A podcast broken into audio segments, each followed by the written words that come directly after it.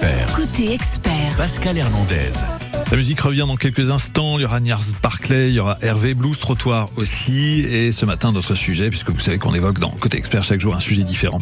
C'est la protection de nos données personnelles sur Internet. Et on en parle avec Benjamin Nguyen, qui est professeur à l'INSA, Centre Val-de-Loire à Bourges, qui est avec nous à Orléans ce matin. Bonjour. Bonjour Pascal. L'INSA, c'est l'Institut national des sciences appliquées.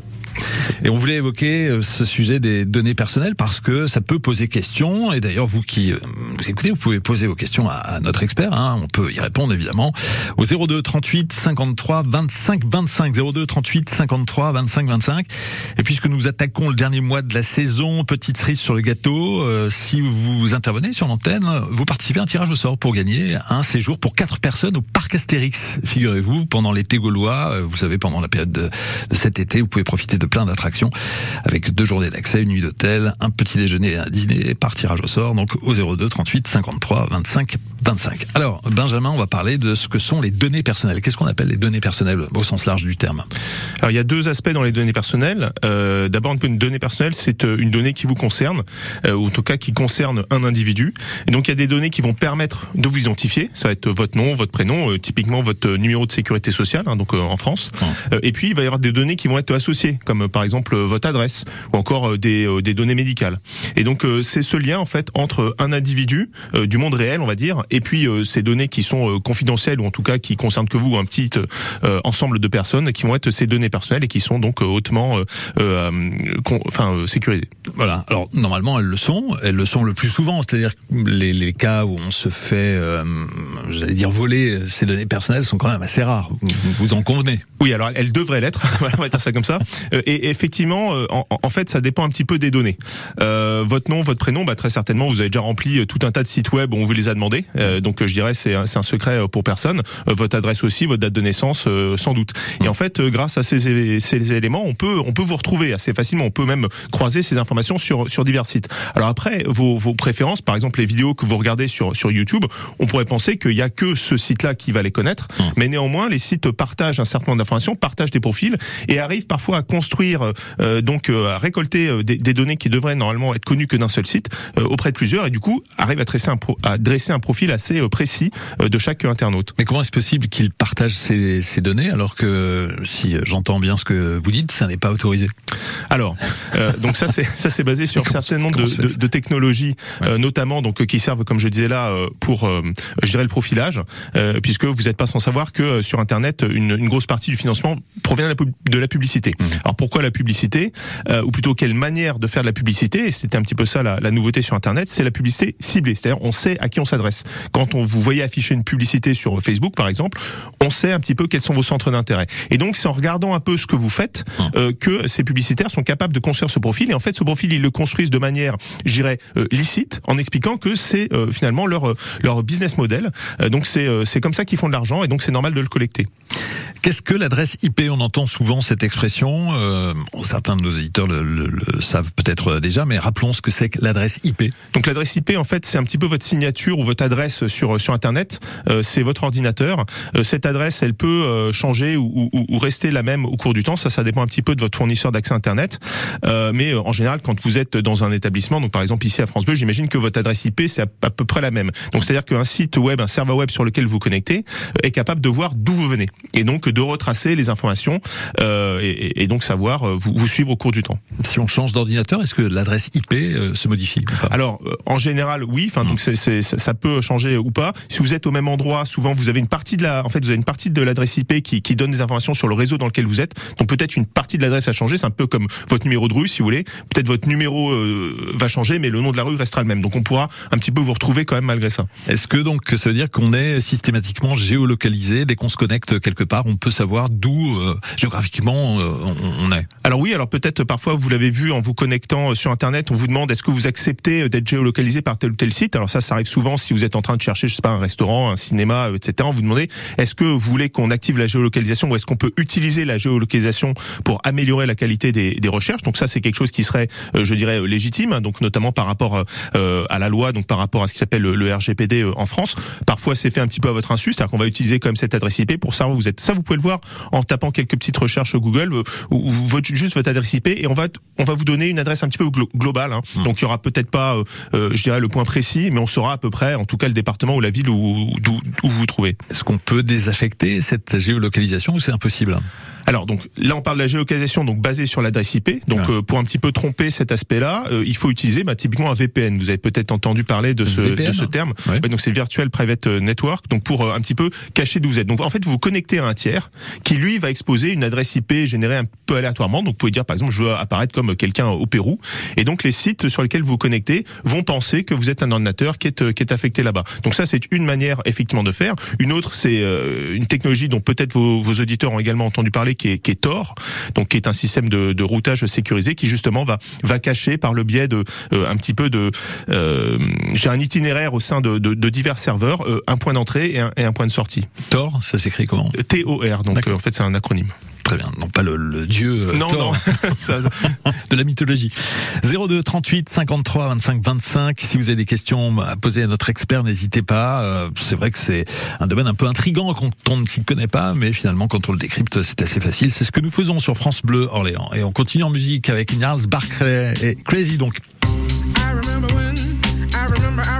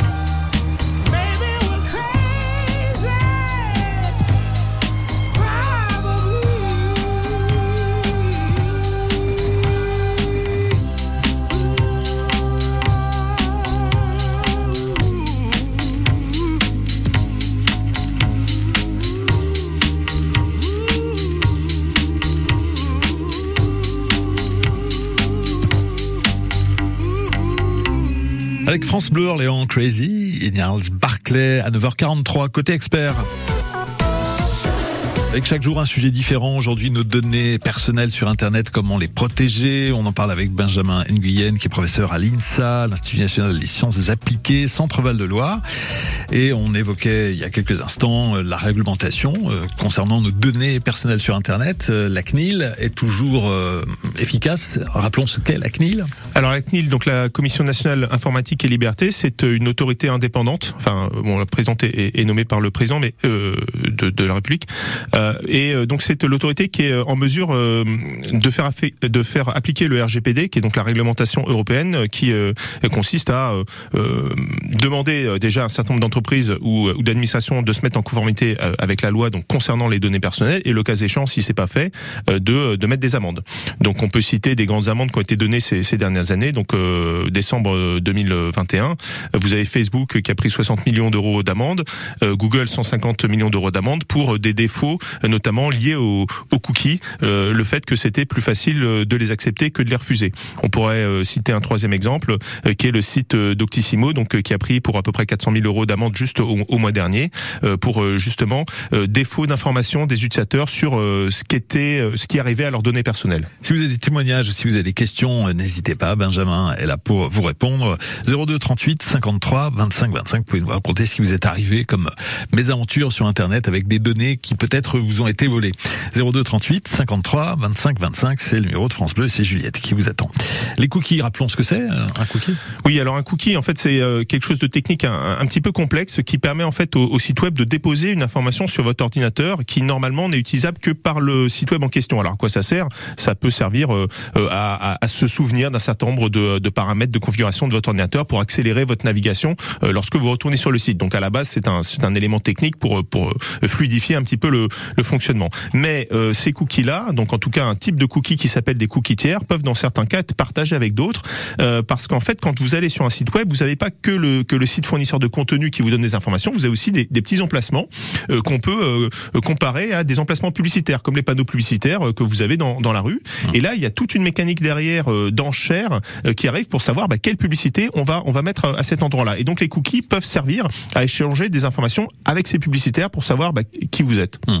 Est-ce qu'il faut les accepter ou est-ce que on peut paramétrer Parce que c'est plus facile d'accepter, c'est ce que vous disiez euh, tout à l'heure. Hein. il suffit d'appuyer sur accepter, on n'a pas à se casser la tête de savoir ce qu'on peut euh, admettre ou pas. Oui, alors bon, ça c'est un petit peu l'effet, le, euh, je dirais le, pic de l'iceberg par rapport euh, au, je dirais à l'internaute moyen hmm.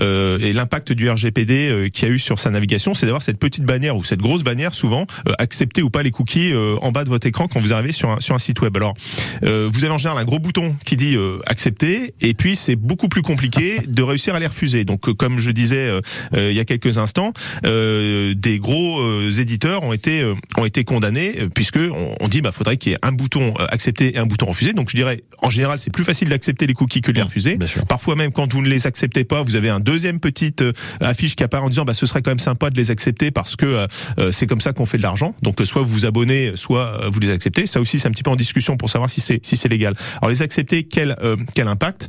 Eh bien, euh, un certain nombre d'informations. Donc c'est pas votre nom et votre prénom ou, qui vont être partagés, mais ce sont des informations relatives au site. Donc sur quelle page vous êtes allé? Donc imaginez vous allez sur un sur un site d'achat. On va dire bah voilà, vous voulez acheter, je sais pas, un aspirateur, vous voulez acheter une télé. Et donc ça, ça va être stocké et éventuellement partagé avec d'autres pour savoir comment vous envoyez des informations. Alors que si vous ne les partagez pas, a priori, ils n'auront pas cette information.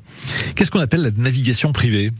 Alors la navigation privée, c'est pas pour vous protéger contre, euh, je, dirais euh, justement les, les vendeurs, c'est plutôt pour vous protéger contre euh, des gens de votre famille ou, ou des gens de, de, votre entreprise. Donc la navigation privée, en fait, ça va et, et, ça sert essentiellement quand vous êtes sur un ordinateur qui est partagé.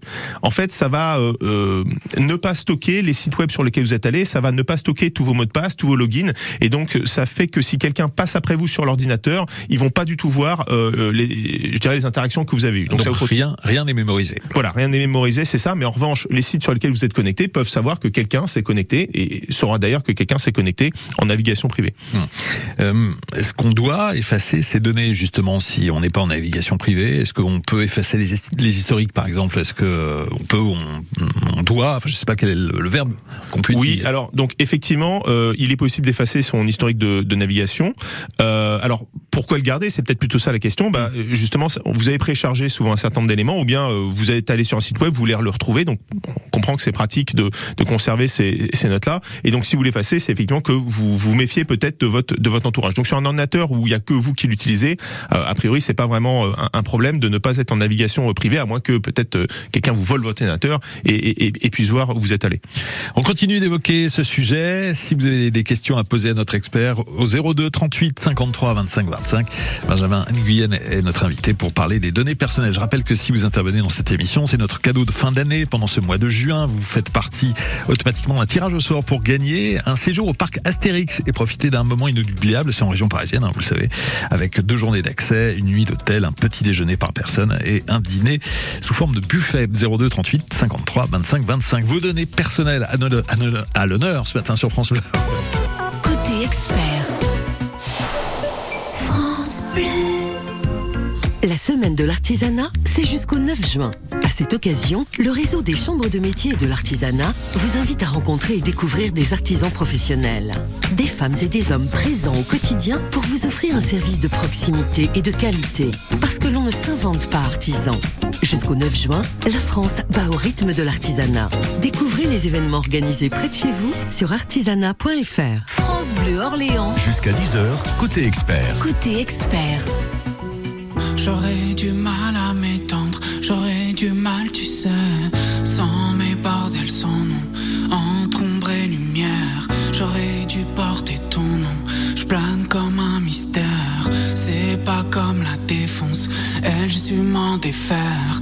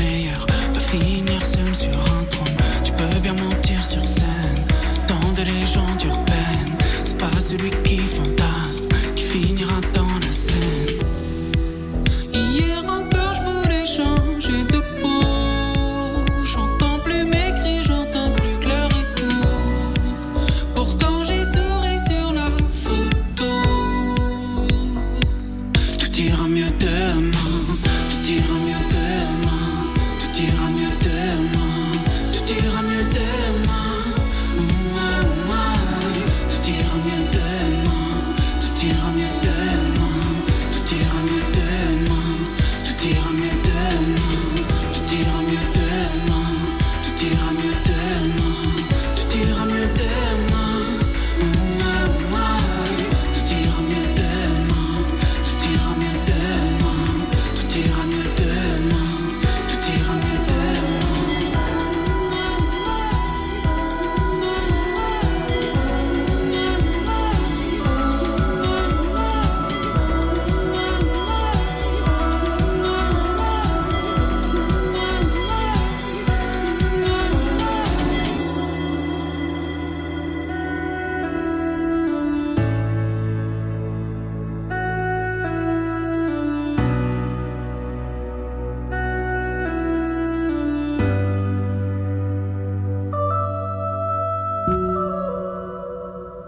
France Bleu Orléans, Hervé, tout ira mieux demain, 9h52.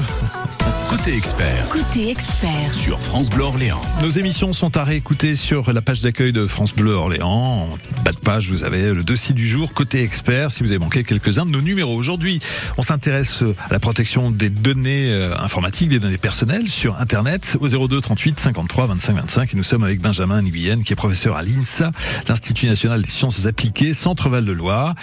Euh, Benjamin, nous avons Christelle au téléphone pour euh, euh, avoir une précision concernant une question très particulière. Vous êtes à Montargis, Christelle. Bonjour.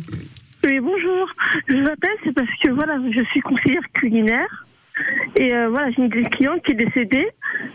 Mais la société me dit qu'il faut. que Je, je demande à la famille de supprimer, son- euh, de demander de supprimer son compte. Hmm. Mais c'est un peu gênant. Oui, alors effectivement, euh, bonjour Christelle.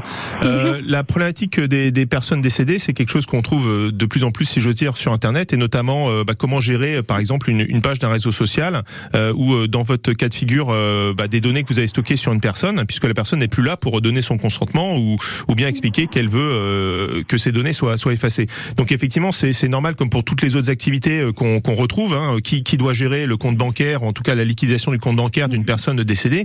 Bah, en fait, maintenant, on est un peu dans ce dans ce même cas de figure, Euh, c'est-à-dire qu'il faut, euh, euh, je dirais, bah, euh, voir auprès du, de, de, de la famille ou en tout cas des personnes responsables de ces de ces questions-là pour normalement demander leur accord pour effacer le, le compte en question. En tout cas, régler les affaires digitales, je dirais, des, des personnes décédées. C'est aux proches de le faire et pas un tiers extérieur à la famille. Bah, disons, voilà, enfin, à moins que dans peut-être les les instructions qui ont été laissées par la personne défunte, il y avait une, une demande particulière, euh, peut-être quelqu'un qui s'y connaîtrait davantage, je sais pas, sur le sur le numérique pour pour régler ces, ces questions-là. Mais en général, faut reconnaître que les gens n'y pensent pas. Donc effectivement, voilà. Eh ouais. Merci Christelle. Pour- Mais, mais le problème. Ouais. Mais, mais, le problème, c'est que moi, j'ai aucun contact avec la famille. Oui, bien sûr. Donc euh, ça, c'est ça, c'est la difficulté, c'est de retrouver euh, euh, la bonne euh, la bonne personne. Euh, et euh, donc comment vous aider à faire ça? Ça, c'est ça, c'est effectivement une autre une autre question. Maintenant, normalement, vous pouvez effacer les données au bout d'un certain temps parce que vous avez un délai de conservation des informations. Et donc, je pense qu'au bout de disons un an, deux ans, de toute manière, la bonne pratique, c'est d'effacer les données si les gens ne se sont pas manifestés. Donc, vous pouvez les effacer, je dirais, en, en toute quiétude. voilà. Au bout d'un certain temps, donc quoi, un an euh, Oui, oui. ouais, euh, voilà. Même si vous effacez les données des gens un, un peu avant, c'est même euh, pas grave. Voilà, c'est plutôt les conserver qui est un problème. Merci Christelle, bonne journée. À Merci bientôt. Au revoir, bonne journée à Montargis. 02 38 53 25 25. Marie-Claude à Ingré. Bonjour Marie-Claude. Euh, bonjour. Très intéressant euh, l'intervention de ce matin. Moi, j'ai une question par rapport aux cookies. Je refuse systématiquement quand c'est possible. Quand c'est pas possible, je fais continuer sans accepter. Euh, et s'il n'y a pas continué sans accepter, je ferme parce que je passe toujours par euh, Google quand je fais une recherche. Quand on fait continuer sans accepter, on est fliqué ou on n'est pas fliqué? Bonne question. Alors euh, bonjour euh, Marie-Claude. Alors déjà vous êtes une utilisatrice euh, experte, je dirais, hein, parce que la, la proportion de gens qui ont cette euh, hygiène est, est euh, assez rare. Donc félicitations. Euh, alors la, la- la- en fait il y a des travaux de recherche hein, à l'heure actuelle pour savoir qu'est-ce qui se passe avant que vous ayez pris une décision, d'accord? Avant que vous ayez même dit oui ou non. Donc tant que vous avez ce, ce, panneau, ce, ce panneau publicitaire qui est indiqué, est-ce que les gens commencent à stocker des informations sur vous Donc le faire serait illégal. Euh, Il y a un certain nombre de sites qui euh, sont malheureusement dans, dans l'illégalité et qui stockent ces informations. Alors normalement vous, à partir du moment où vous cliquez sur euh, donc euh, continuer sans accepter, voire même si vous cliquez normalement juste sur le, le- la petite croix pour pour fermer la bannière, on considère que vous n'avez pas donné votre consentement et donc il est absolument interdit de stocker des informations dans les cookies. Euh, voilà, donc si quelque chose se passe et si vous êtes en mesure, je dirais, de montrer que des informations euh, euh, que vous avez données sur un site se sont retrouvées ailleurs, alors vous pouvez euh, envoyer bien une plainte à, la CNIL. Donc la CNIL en reçoit des plusieurs dizaines de milliers annuellement et traite tout autant, je dirais, les grosses plaintes que les plaintes des individus. Donc si vous avez un souci par rapport à une, utilisa- une utilisation de vos données qui vous semble être, illégitime, vous pouvez tout à fait contacter la CNIL. D'accord. J'ai une autre question Allez-y, euh, qui est liée ouais. à ça. Euh, je fais euh, les jeux sur Facebook, Forest Rescue, etc., etc. Alors, certaines fois, on peut fermer la publicité qui s'affiche en disant pas intéressé, et il y a d'autres fois, on peut pas fermer. Et si on ferme pas, eh ben on peut pas jouer. On est fliqué dans ce cas-là? Alors, euh, à mon avis, oui, hein, euh, parce que toutes, euh, je dirais, tous les comportements que vous avez euh, sur euh, sur Facebook euh, sont euh, sont suivis. Alors, comme